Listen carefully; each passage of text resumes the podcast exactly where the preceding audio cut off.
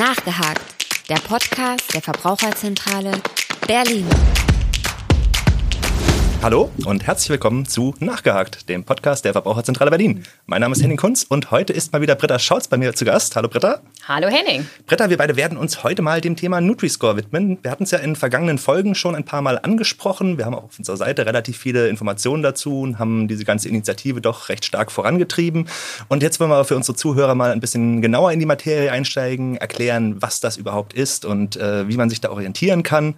Und ich würde sagen, wir fangen einfach an und das mit einer ganz grundsätzlichen Frage, was ist denn eigentlich der Nutri-Score?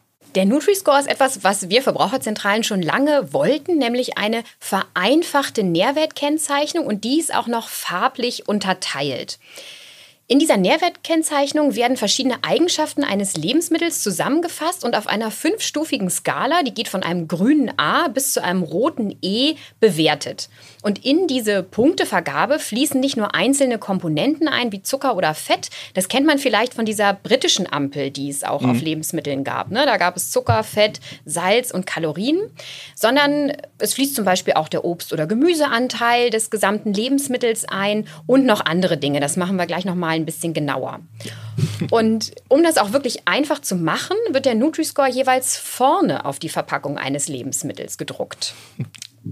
Ja, das, da haben wir immer schon viel drüber geredet. Na klar, nicht mehr so versteckt, ein bisschen deutlicher für die Verbraucher leicht zu erkennen. Das ist schon schöner. Genau, und genau das ist ja das, was wir auch wollten. Und der Vorteil ist, dass es jetzt hier eine Gesamtbewertung gibt. Ich muss nicht gucken, in der Kategorie Zucker ist das Lebensmittel so, in der Kategorie Salz ist es so. Und man muss eben das Produkt nicht mehr umdrehen und die einzelnen Werte mit jeder anderen Verpackung, die da noch im Regal steht, vergleichen, sondern auf einen Blick kann ich schon sehen, ist es eher positiv oder ist es eher negativ und das macht uns allen das Leben hoffentlich ein bisschen leichter. Absolut. Dann könnte man sich natürlich jetzt ein bisschen die Frage stellen, brauche ich dann überhaupt die anderen Angaben noch? Sind die noch nötig oder vielleicht dann auch ein bisschen überflüssig durch diesen Nutri-Score? Das klingt so einfach, aber nein, die sind absolut nicht überflüssig. Okay, Wir brauchen okay. die immer noch. Und die Sache ist auch, das sind Pflichtangaben. Die sind im Lebensmittelrecht geregelt. Die müssen auf jedem verpackten mhm. Lebensmittel stehen und die bleiben auch auf jeden Fall erhalten. Aber ja, da war auch die Angst von manchen Verbrauchern da, dass die verschwinden. Nee, auf gar keinen Fall. Denn es gibt ja auch Menschen, die wollen das ganz genau wissen. Welche Zutaten sind eigentlich in meinem Lebensmittel? So wie wir hier. wir auf jeden Fall. Und es gibt auch zum Glück noch ein paar andere, die zum Beispiel bestimmte Zutaten oder auch Zusatzstoffe meiden wollen. Und für die ist die Zutatenliste natürlich total wichtig. Und Gleichzeitig wollen ja auch manche Menschen ganz genau wissen, wie viel Zucker ist da wirklich ganz genau drin. Das sagt mir der Nutri-Score nämlich nicht. Und genau dafür ist die Nährwerttabelle auch ganz, ganz wichtig. Der Vorteil am Nutri-Score ist aber jetzt natürlich, dass er für eine Kategorie, also zum Beispiel für Müslis, und wir wissen, das Regal ist riesig, ja. ähm, da ermöglicht er mir das, dass ich auf einen Blick sagen kann, was ist eher günstig und was ist vielleicht eher ungünstig. Also da würde ein Schokomüsli auf jeden Fall immer schlechter abschneiden als ein Basis, so Naturmüsli oder auch Früchtemüsli. Und das sehe ich dann jetzt gleich vorne auf der Verpackung und muss nicht ganz aufwendig vergleichen, wie ist es mit dem Zucker, wie ist es mit dem Fett. Und das Gute ist, es wird auch gleich bewertet. Also mhm. ich muss dann nicht wissen, so viel Zucker ist viel, so viel ist wenig, so wie wir das beim Salz auch schon hatten. Und beim Zucker auch. genau, beim Zucker immer. Und ähm, da hilft mir jetzt halt einfach der Nutri-Score. Okay, also einfach erstmal eine grobe Orientierung, eine erste Einschätzung, wo ich schon mal so ein bisschen gucken kann, okay, das ist jetzt tendenziell vielleicht das Gesündere. Das ist natürlich sehr hilfreich. Ähm, Wissen wir denn jetzt schon, ob das wirklich funktioniert? Ich meine, es gibt es ja jetzt schon eine gewisse Zeit und vielleicht gab es ja auch die eine oder andere Studie, die das schon mal ein bisschen genauer betrachtet hat. Wie sieht das aus? Ja, spannenderweise gibt es dazu auch schon einiges an Forschung. Der Nutri-Score, der wurde ja von einem französischen Institut entwickelt und zwar auf wirklich wissenschaftlichen Grundlagen und wurde auch in Frankreich schon relativ viel wissenschaftlich untersucht. Mhm. Und in wirklich so Testkäufen zeigte sich, dass der Nutri-Score von allen getesteten Nährwertkennzeichnungen, da waren noch verschiedene andere Systeme im Einsatz, da hat er den Verbrauchern wirklich die gesündeste Wahl ermöglicht. Und man könnte sich natürlich denken, okay, Franzosen ernähren sich ein bisschen anders als Deutsche, das ist auch so. Aber es wurde dann auch noch eine Online-Befragung gemacht, wo dann EinwohnerInnen aus zwölf Ländern das Ganze auch noch mal testen sollten. Und da gab es auch verschiedene Kennzeichnungen im Test. Da gab es diese GDA-Kennzeichnung. Ich weiß nicht, ob die dir was sagt. Das sind diese Tönnchen.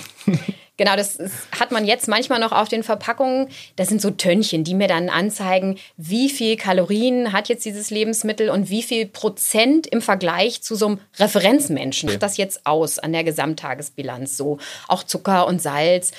Aber das Problem ist, wer entspricht schon diesem Standardmenschen? Ich sicher nicht. nee, genau, ich auch nicht. Und ähm, das haben die Verbraucherinnen am besten verstanden, aber sie hm. kannten das auch. Ne? Das gab es schon länger. Und wenn man dann den Nutri-Score sich das mal angeguckt hat, dann hat man gesehen, dass mit dem Nutri-Score aber die gesündeste Wahl gemacht wurde. Okay. Über alle Nährwertkennzeichnungen im Vergleich. Mhm. Natürlich ist es jetzt erstmal nur der erste Ansatz, denn wir müssen jetzt sehen, was macht der Nutri-Score eigentlich in der Praxis.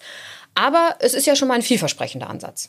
Was macht der Nutri-Score in der Praxis, ist auch schon mal eine gute Frage. Du hattest schon gesagt, es gibt eine Gesamtnote, in die jetzt die verschiedenen Inhaltsstoffe auch einfließt. Ähm, wie genau kann ich mir das vorstellen? Wie wird das berechnet? Das würde ich jetzt gerne ein bisschen genauer wissen. Genau, wir probieren es mal so einfach wie möglich auszudrücken. Man, ich bitte darum. Ja, genau, man kann es ja auch alles nachlesen und wir verlinken das ja einmal drunter. Na klar. Ganz wichtig ist, ähm, um den Nutri-Score eines Lebensmittels zu berechnen, werden die Mengen von verschiedenen Inhaltsstoffen pro 100 Gramm oder 100 Milliliter des Produktes ermittelt. Mhm. Also keine Portionsgröße, das ist immer ganz wichtig. Und mit einberechnet werden problematische Bestandteile, die, die man eher meiden sollte. Und das haben wir schon oft genug gesagt, das sind gesättigte Fettsäuren. Ja, das hatten wir schon. Salz, Zucker und auch der Energiegehalt des Produktes. Und zum anderen gibt es aber auch noch günstige Bestandteile, die mit einberechnet werden.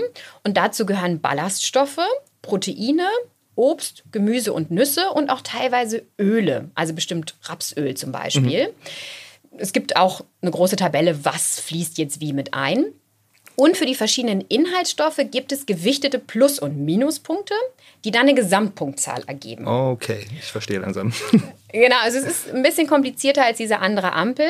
Und diese errechnete Punktzahl wird dann in einen farblich unterlegten Buchstaben übersetzt. Also das ist dann die Gesamtnote. Und das passiert nicht willkürlich. Das hat einen wissenschaftlichen Hintergrund, wie die Punkte gesetzt sind. Das will ich doch hoffen.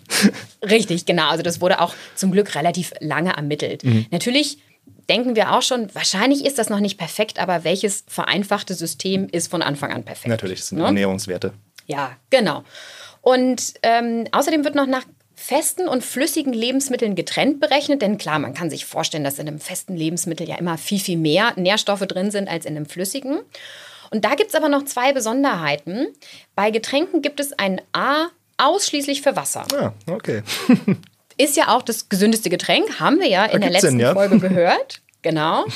Und das ist total gut, denn dann kann man nicht einfach Zucker rausnehmen und gegen Süßstoffe austauschen, um ein A zu bekommen, denn man könnte dann höchstens ein B bekommen und wir wissen ja auch von Süßstoffen sollte man jetzt nicht zu viel essen und trinken. Auch das hatten wir schon in der Zuckerfolge diskutiert, ja. Ja. Und ganz wichtig ist ja auch, auch wenn es häufig anders verwendet wird, Milch und andere Drinks wie Sojadrink, die müssen als feste Lebensmittel berechnet werden, denn die sollen ja auch nicht als Getränk gerechnet werden. Mhm. Die haben ja oft einen hohen Kalziumgehalt und ähm, deswegen werden die als festes Lebensmittel und nicht als Getränk berechnet. Okay, schön. Jetzt haben wir schon mal einen kleinen Einblick bekommen. Jetzt wäre so ein bisschen die Frage, könnte ich rein theoretisch als Verbraucher das auch ausrechnen für Produkte, die jetzt noch nicht diesen Nutri-Score haben oder ist das eher schwierig? Ja, das ist leider total schwierig. Ich befürchtete es. Ja, also wir wünschen uns das natürlich, aber das Problem ist, dass die Angaben dazu nicht auf jedem Produkt genau so stehen müssen. Mhm. Früher zum Beispiel musste in der Nährwerttabelle der Ballaststoffgehalt angegeben werden, aber der ist jetzt keine Pflichtangabe mehr. Man kann das aber freiwillig angeben. Und wenn ich auslobe, dass ein Produkt viele Ballaststoffe enthält, dann muss es sogar angegeben werden. Und auch der Anteil an Obst und Gemüse, der muss nicht ganz genau angegeben sein. Mhm wir haben da bestimmt schon mal drüber auch gesprochen, wenn irgendwas besonders ausgelobt wird, also zum Beispiel ein Himbeerjoghurt, dann muss jetzt auch angegeben werden, wie viel Himbeer ist eigentlich drin. Mhm. Aber wenn dann noch andere Zutaten drin sind, andere Früchte, dann muss nicht angegeben werden, wie viel Prozent. Und das macht es dann wieder schwierig. Okay. Es gibt aber auch schon Datenbanken im Internet, in denen man das nachschauen kann. Da wurde das schon mal exemplarisch berechnet. Und natürlich die Hersteller, die es schon verwenden, die werben damit auch. Da kann man das schon mal nachgucken. Und es kommen auch immer mehr Produkte mit dem Nutri-Score in den Supermarkt, so dass wir natürlich auch hoffen, dass man es im besten Fall irgendwann nicht mehr berechnen muss, sondern dass es überall draufsteht. Ja, aber es könnte natürlich auch ein frommer Wunsch bleiben. Genau, solange solange das noch nicht verpflichtend ist, ähm, ist es erstmal nur der Wunsch. Aber mal gucken, was noch passiert. Okay, dann wollen wir jetzt vielleicht auch noch mal so ein bisschen kritisch nachhaken. Überprüft das denn überhaupt jemand, ob das jetzt auch richtig berechnet wurde für die einzelnen Produkte? Also ich meine, ich kann da als Hersteller erstmal viel draufschreiben. Wenn ich da den Rest jetzt eh nicht deklarieren muss, ist es für mich als Verbraucher zumindest schon mal völlig unmöglich, das wirklich genau zu prüfen. Und äh, gibt es da irgendwie eine Aufsicht, die sich darum kümmert? Also eigentlich ist der Hersteller für die richtige Berechnung verantwortlich. Und wenn ich diesen Nutri-Score tragen will, dann muss ich mich eigentlich auch an diese Regeln halten, wie der berechnet wird. Aber wenn da jetzt Fehler gemacht werden, dann kann das lange unentdeckt bleiben, denn ne, für uns ist es relativ schwierig nachzuvollziehen, mhm. wie es berechnet wurde. Und eine verpflichtende Kontrolle, zum Beispiel die durch die Lebensmittelüberwachung, die gibt es eigentlich nicht, solange das noch freiwillig ist. Natürlich könnte die Lebensmittelüberwachung das mit prüfen, mhm. aber das ist so aufwendig. Die haben halt auch andere Sachen zu tun. Ja, das stimmt wohl. Genau, und ähm, deswegen haben wir auch schon einige Produkte gemeldet bekommen oder auch selber gefunden. Also gerade die Kollegen aus Hamburg mhm. hatten zum Beispiel das Schokomousse von Dani Sahne von Danone. Das hatte monatelang den falschen Nutri-Score, nämlich C auf der Verpackung und eigentlich wäre die richtige Bewertung D gewesen und wurde hm. dann immer damit verkauft. Und wir haben auch schon Online-Produkte gesehen, die werben mit einem Nutri-Score, der dann anders ist als auf dem Produkt im Supermarkt. Also vielleicht wurde das dann zwischendrin schon verändert, aber dann muss man natürlich auch die Verpackung verändern. Das ist halt sehr, sehr ungünstig für Verbraucher. Also hier, wenn ein Verbraucher so etwas findet und denkt, der ist falsch, dann einfach vielleicht mal an uns übermitteln, und wir schauen Wir kümmern nach. uns drum. Auf jeden Fall. Das ist doch schon mal super. Gibt es denn eine Regelung, welche Lebensmittel das jetzt tragen und welche nicht? Zunächst einmal ist der Nutri-Score ja noch freiwillig. Das heißt, ich kann ihn auf mein Produkt drucken, muss es aber nicht. Mhm. Wir finden das total schade, denn eigentlich ist es dann ja nicht möglich, wirklich alle Produkte ja. miteinander zu vergleichen. Das wäre ja die Wunschvorstellung. Aber wenn ich mich als Hersteller dafür entscheide, muss ich dann auch alle Produkte einer bestimmten Marke damit kennzeichnen. Okay, was heißt das jetzt konkret? Muss ich jetzt eine äh, Handelsmarke, die ich vertreibe, damit kennzeichnen oder alle Produkte, die ich als Hersteller in meinem Sortiment habe? Das wäre natürlich die beste Variante, ist aber leider nicht so. Denn wenn ein Hersteller natürlich. sagt, er will den Nutri-Score nutzen, dann muss er nicht alle Produkte kennzeichnen, sondern nur eine bestimmte Marke. Also zum Beispiel Unilever ist ja so ein Riesenkonzern mit ganz, ganz vielen Marken. Mhm. Und der könnte zum Beispiel sagen, meine Funny-Knödel, die gehören dazu, die kennzeichne ich damit. Die haben wahrscheinlich auch einen Nutri-Score, der ganz okay ist. Aber dazu gehört auch Ben Jerry's Eis. Und äh, natürlich könnte ich mich dann exemplarisch auch dafür entscheiden, das kennzeichne ich nicht, denn das ist eine andere Marke. Ja, logisch. Also nur mal theoretisch gesprochen. Ja. Und äh, garantiert hat dann auch diese Kennzeichnung mit den Nährwerten einer bestimmten Produktgruppe zu tun, denn äh, wir können uns vorstellen, Eis kommt wahrscheinlich nicht ganz so gut dabei weg. Und wenn ich das als Verbraucher sehe auf den Verpackungen, könnte es ein Grund sein, es liegen zu lassen. Aber wie gesagt, wenn eine Marke gekennzeichnet werden soll, dann müssen alle Produkte dieser Marke innerhalb von zwei Jahren den Nutri-Score tragen. Also du siehst, da ist auch noch ein kleines Schlupfloch. Mhm. Wir haben es zum Beispiel schon bei einer Müsli-Marke gesehen, dass zum Beispiel das Fruchtmüsli schon den Nutri-Score getragen hat, das Schokomüsli aber noch nicht. okay. Ähm, und, und dann hätten sie jetzt auch noch theoretisch zwei Jahre Zeit, um das dann wirklich umzusetzen. Okay. Genau. Also es kann sein, dass Anfang des Jahres äh, das Früchtemüsli jetzt den Nutri-Score bekommen hat und das Schokomüsli dann erst Ende des zweiten Jahres dazukommt, dann sieht man es halt auch nicht so gut. Aber da könnte ich mich natürlich auch als Verbraucher einfach mal an den Hersteller wenden und mal vorsichtig nachfragen, warum das denn jetzt noch nicht gemacht wurde, oder? Genau, da könntest du ja mal dich ganz dumm stellen und sagen, ich habe gehört, dann müssen alle Produkte gekennzeichnet werden. Warum ist das denn noch nicht so? Vielleicht lag es auch daran, dass die Verpackungen noch aufgebraucht werden mussten, aber man kann ja auch mal nachdenken, ne? Und nachfragen kostet ja nichts. Auf jeden Fall. Und ähm, natürlich gibt es aber auch Produkte, die ihn überhaupt gar nicht tragen sollen, denn der Nutri-Score ist für verarbeitete mhm. Produkte. Mhm. Und sowas wie Obst und Gemüse und weitere Naturprodukte, Reis zum Beispiel, für die ist es nicht so sinnvoll. Ja, klar. Genau. Was will man da auch deklarieren? Also, oder was will man da auch anpassen? Die haben halt die Nährwerte, die sie haben. Da wurde ja nichts verändert. Richtig, genau. Und die kannst du ja auch wirklich alle miteinander so vergleichen. Aber wenn ich so ein hochverarbeitetes, zusammengesetztes Lebensmittel habe, da sind die Zutaten natürlich je nach Hersteller immer total unterschiedlich. Mhm. Und dafür ist es dann auch wirklich sinnvoll, dass da der Nutri-Score den Vergleich ermöglicht. Denn wir wissen ja jetzt auf den ersten Blick nicht, welche Zutaten sind da drin. Das stimmt wohl. Okay, dann haben wir ja schon mal eine Grenze gezogen. Da wäre jetzt die Frage, was haben wir denn sonst vielleicht noch an Problemen oder Kritikpunkten im Zusammenhang mit dem Nutri-Score? Ja, wir wären ja nicht die Verbraucherzentrale, wenn wir alles gut finden würden. Absolut, dafür genau. sind wir bekannt. wir finden da immer was zu meckern. Und genau, ich hatte schon gesagt, für Produkte, die unverarbeitet sind oder nur aus einer Zutat bestehen, zum Beispiel auch Olivenöl oder auch Gemüse oder Honig, ist der Nutri-Score nicht sinnvoll und nicht gedacht sondern nur für diese ganz komplexen, zusammengesetzten, stark verarbeiteten Lebensmitteln. Und was ganz, ganz wichtig ist, der Nutri-Score stellt ja keine Nährstoffe einzeln dar. Wenn einen das interessiert, muss man weiterhin Nährwerttabelle und Zutatenverzeichnis anschauen. Und Natürlich hatte ich schon gesagt, es gibt immer irgendwo ein kleines Problem, wenn ich irgendwas vereinfachen will. Schlechte Werte natürlich in manchen Bereichen, wenn ich das in meinem Lebensmittel habe, die kann ich dann auch kompensieren durch gute Werte in anderen Bereichen. Also ein Produkt mit gutem Nutri-Score. Das muss jetzt nicht bei jedem einzelnen Inhaltsstoff gut abschneiden. Klar. Das ist ganz wichtig. Man kann auch ausgleichen. Und da sind wir jetzt gespannt. Natürlich wünschen wir uns, dass die Hersteller die Produkte so überarbeiten, dass sie einen besseren Nutri-Score haben. Aber es kann natürlich auch passieren, dass dann irgendwas reinkommt, was wir nicht unbedingt wollen. Ähm, und das könnte eine negative Auswirkung mhm. sein. Ja, natürlich. Man könnte auch immer wieder neue Tricks finden, um diese Schlupflöcher da irgendwie zu schaffen. Genau. Okay. Gut, wenn jetzt der Nutri-Score aber besser wird, was genau könnte denn dann konkret so eine negative Veränderung sein? Nur mal beispielhaft. Ja, mal beispielhaft. Ähm, das kommt natürlich völlig aufs Produkt an, aber wir hatten ja eben schon mit den Getränken so ein bisschen angefangen. Da könnte natürlich sein, ich nehme den Zucker raus und dafür stecke ich ordentlich Süßstoffe rein. Dann bekomme ich weniger Kalorien, macht einen besseren Nutri-Score. Und gleichzeitig hätte ich aber das Problem, dass die Menschen möglicherweise denken, das ist jetzt total gut, das mhm. Getränk, mhm. trinken davon ganz, ganz viel.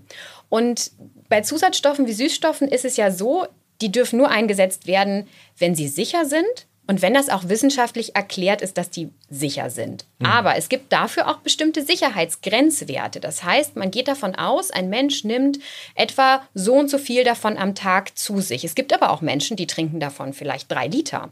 Gerade wenn der Nutri-Score dann gut aussieht. Natürlich, ja. Und je nach Stoff könnte das natürlich auch negative Auswirkungen haben, weil dann bin ich ja über diesen Sicherheitsgrenzwert drüber und das steht auf dem Produkt nicht, wie viel ich davon trinken darf. Und gleichzeitig ist es ja auch besser, wenn Produkte insgesamt nicht mehr so süß schmecken, wenn ich mich daran gewöhne, dass sie nicht so süß sind und dann eben nicht immer die süßeste Variante bevorzuge. Das hatten wir schon in den früheren Folgen diskutiert, ja, natürlich. Genau. Und da helfen Süßstoffe natürlich absolut nicht. Dann wäre das keine wirklich positive Veränderung. Klar, weniger Kalorien, aber so richtig toll ist die Veränderung nicht. Mhm. Okay, lass uns vielleicht nochmal einen kurzen Schritt zurück machen. Du hattest ja bei der Aufzählung vorhin die Zusatzstoffe jetzt auch gar nicht erwähnt. Heißt es jetzt, die werden für die Nutri-Score auch nicht berücksichtigt? Genau. Das ist auch so ein negativer Punkt, die werden nicht mit einbezogen. Klar, es geht ja auch eigentlich um Nährwerte und mhm. Zusatzstoffe mhm. bilden eigentlich die Nährwerte nicht. Aber da hätten wir natürlich wieder ein Schlupfloch für die Hersteller, denn die könnten jetzt natürlich vermehrt Geschmacksverstärker einsetzen. Na klar. Genau, davon brauche ich dann ganz, ganz wenig. Oder auch Emulgatoren und Verdickungsmittel. Auch davon muss man nicht unbedingt so viel in seinem Produkt haben. Und damit könnte man dann zum Beispiel Fett sparen. Das macht dann auch den Nutri-Score natürlich besser, weil Fett ja zählt. Und ähm, ja, aber diese Inhaltsstoffe machen das Lebensmittel nun mal nicht besser. Deswegen ist es eben auch ganz wichtig, dass man immer noch auf die Zutatenliste schaut. Okay, gut. Der Vollständigkeit halber vielleicht nochmal die Frage, gibt es denn sonst noch irgendwas, was jetzt noch wichtig wäre, aber auch nicht in den Nutri-Score einfließt? Zum Beispiel gibt es noch den Gehalt an Vitaminen und Mineralstoffen. Die fließen auch nicht mit ein, obwohl die ja eigentlich eher positiv bewertet werden. Aber ich wäre mir auch gar nicht sicher, dass das schlecht ist, dass sie nicht mit einfließen, denn natürlich könnten Hersteller dann einfach relativ unkontrolliert Vitamine und Mineralstoffe zusetzen, was jetzt auch nicht so richtig gut ist. Und es gibt auch noch Prozesseigenschaften, die nicht mit einfließen, zum Beispiel die Nachhaltigkeit. Das ist ja was, was wir mhm. auch in der letzten Staffel viel diskutiert haben. Ja. Nachhaltigkeit ist immer wichtiger, aber das wirkt sich ja nicht auf die Nährwerte eines Produktes aus. Sowas wie die CO2-Bilanz zum Beispiel. Und genau deswegen wird es nicht mit einbezogen. Aber natürlich wenn ich selber entscheide, welches Lebensmittel will ich kaufen, spielt das in meinem Kopf natürlich auch eine Rolle. Aber, Sollte es auf jeden Fall. ja, genau. Ähm, aber für den Nutri-Score eben nicht. Okay. Gut, das waren jetzt doch schon einige Kritikpunkte. Deswegen muss ich mir jetzt doch mal die Frage stellen, ist das denn in seiner Gesamtheit wirklich gut? Wie stehen wir als Verbraucherzentrale dazu? Sind wir damit zufrieden oder ist das jetzt eher so eine halbgare Lösung? Das stimmt. Ich habe jetzt wirklich relativ viel angeführt, was ich nicht ganz so gut finde oder was ein Problem werden könnte. Mhm. Aber es ist ja immer gut, das im Auge zu haben. Aber eigentlich finden wir den Nutri-Score gut. okay. Also wir haben schon seit Jahren immer gefordert, dass wir eine vereinfachte Nährwertkennzeichnung brauchen, um mhm. halt einfach den Menschen, die sich vielleicht nicht so gut mit Ernährung auskennen oder die einfach sagen, es ist mir jetzt nicht ganz so wichtig, denen zu ermöglichen, sich schneller zu entscheiden, welches Lebensmittel ist denn besser. Mhm. Und man kann natürlich auch Gutes immer noch verbessern. Ja, genau. Also ähm, das auf jeden Fall. Und erst einmal ist er eindeutig und leicht verständlich. Mhm. Also einmal die Farbskala ist gut. ja, das ist gelernt, das, das kennt man, das kann man einordnen. Richtig, genau. Grün ist immer gut, rot ist eher nicht so gut. Und ähm, dann gibt es auch Menschen, die sagen, aber ich habe ja eine Rot-Grün-Schwäche, ich kann das gar nicht unterscheiden. Kann man trotzdem der Buchstabe, der es ist, der ist deutlich größer gedruckt. Und so haben wir eine schnelle und einfache Orientierung, weil es eben vorne drauf steht. Und die Produkte innerhalb der Produktkategorie lassen sich leicht vergleichen, denn ich habe ja sonst zum Beispiel auch häufiger mal so Portionsgrößen draufstehen. Dann lassen sich Produkte auch überhaupt nicht vergleichen. Der Nutri-Score ist ja. immer pro 100 Milliliter oder pro 100 Gramm. Und okay. gerade so bei Fruchtjoghurts kann man dann zum Beispiel wirklich gut entscheiden, welcher ist besser, welcher ist günstiger für mich und welcher weniger günstig. Der gesundheitliche Wert ist also ein bisschen einfacher zu beurteilen. Und wie gesagt, so können wahrscheinlich auch die Menschen, die sich nicht so viel mit Ernährung beschäftigen, leichter entscheiden und vielleicht bessere Entscheidungen für sich und ihre Gesundheit treffen. Und von daher, ja, auf jeden Fall Nutri-Score.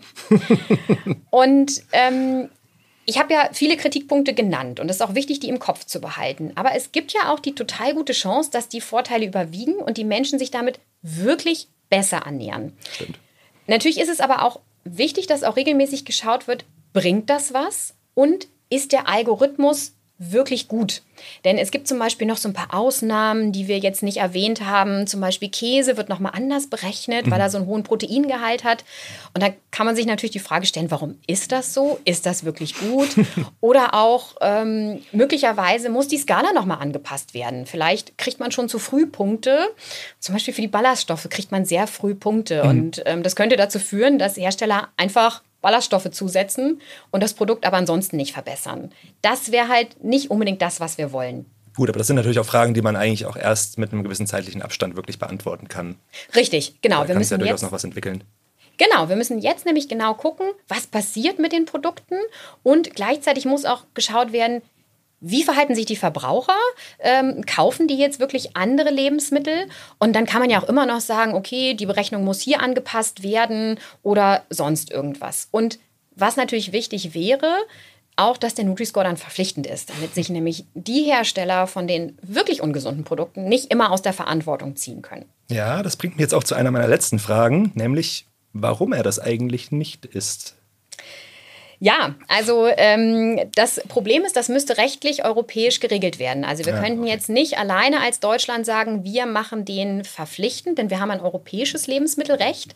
Und das heißt, ähm, wir können nicht einfach so sagen, die Lebensmittel müssen das alle tragen, denn das ist ja dann quasi auch ein Handelshemmnis für andere Natürlich. Länder die gute Chance besteht, dass es vielleicht irgendwann verpflichtend werden könnte, denn viele andere Länder sind für den Nutri-Score. Also in Frankreich hat es angefangen, Belgien zum Beispiel und noch andere Nachbarländer. Von daher, die Chance ist ziemlich gut. Und was wir auch noch so ein bisschen hoffen, ist ja, dass die Hersteller ihre Rezepturen anpassen und am Ende vielleicht wirklich gesündere Produkte rauskommen. Also nicht Ersatzstoffe genommen werden, sondern vielleicht wirklich einfach weniger Salz und mehr geschmacksgebende Zutaten wie Kräuter oder Gewürze. Und das wäre genau das, was wir uns wünschen. Und dann wäre total viel gewonnen. Okay, gut. Dann noch eine ganz wichtige Frage zum Abschluss. Sagt mir der Nutri-Score denn jetzt eigentlich wirklich genau, was gesund ist und was ungesund ist? Ja, das ist ganz schwierig, die Frage. Gut, dass du das auch so gesagt hast. Ähm, ich würde dir ganz klar sagen, nee, der sagt mir das nicht genau. Gesund ist ja immer ein total schwieriger Begriff. Also ähm, ich laviere mich da ehrlich gesagt auch immer drum rum, denn per se ist ja eigentlich kaum ein Lebensmittel nur ungesund oder nur gesund. Es macht ja meistens die Menge. Also in einer gesunden Ernährung hat ja eigentlich fast jedes Lebensmittel auch einen Platz. Und ein Lebensmittel ist ja auch ein bisschen mehr als nur Plus- und Minuspunkte. Ne? Also wir haben ja auch den Genussfaktor noch dabei und der soll auch eine Rolle spielen. Ich würde also nie von gesund oder ungesund sprechen, sondern eher von ernährungsphysiologisch der besseren oder der nicht so guten Wahl. Also die bessere Wahl ist dann das A und die nicht so gute Wahl ist dann das E. Produkte, die man ein bisschen häufiger essen kann und Produkte, die man eher selten essen sollte. Und was total wichtig ist, was wir auf gar keinen Fall vergessen sollten, die Lebensmittel, von denen wir ganz viel essen sollten, die unverarbeiteten. Obst, Gemüse, Vollkorngetreide, Hülsenfrüchte, die tragen gar keinen Nutri-Score. Davon soll ich erstmal am meisten essen und dann hilft mir der Nutri-Score in der Gruppe, die ich sowieso nicht so häufig essen sollte, bei den verarbeiteten Lebensmitteln, damit ich dort das beste Produkt finde. Okay. Wunderbar, das war doch jetzt ein schönes Schlusswort. Ich hoffe, wir haben dem einen oder anderen damit auch geholfen, ein bisschen Orientierung zu kriegen in dem Verbraucherdschungel. Britta, vielen Dank, es war sehr spannend. An dieser Stelle können wir, glaube ich, das Thema beenden. Vielleicht noch etwas in eigener Sache. Äh, mit dieser Folge endet leider unsere zweite Staffel von Nachgehakt bereits. Ähm, es ist auch noch nicht ganz klar, wie es damit weitergeht. Wir haben aber schon ein paar Ideen und wir werden sicherlich noch weitermachen. Von daher können unsere Zuhörer da durchaus gespannt sein, was da noch weiterkommt. Und damit würden wir uns jetzt auch verabschieden und hoffentlich bis bald. Nachgehakt. Der Podcast der Verbraucherzentrale Berlin.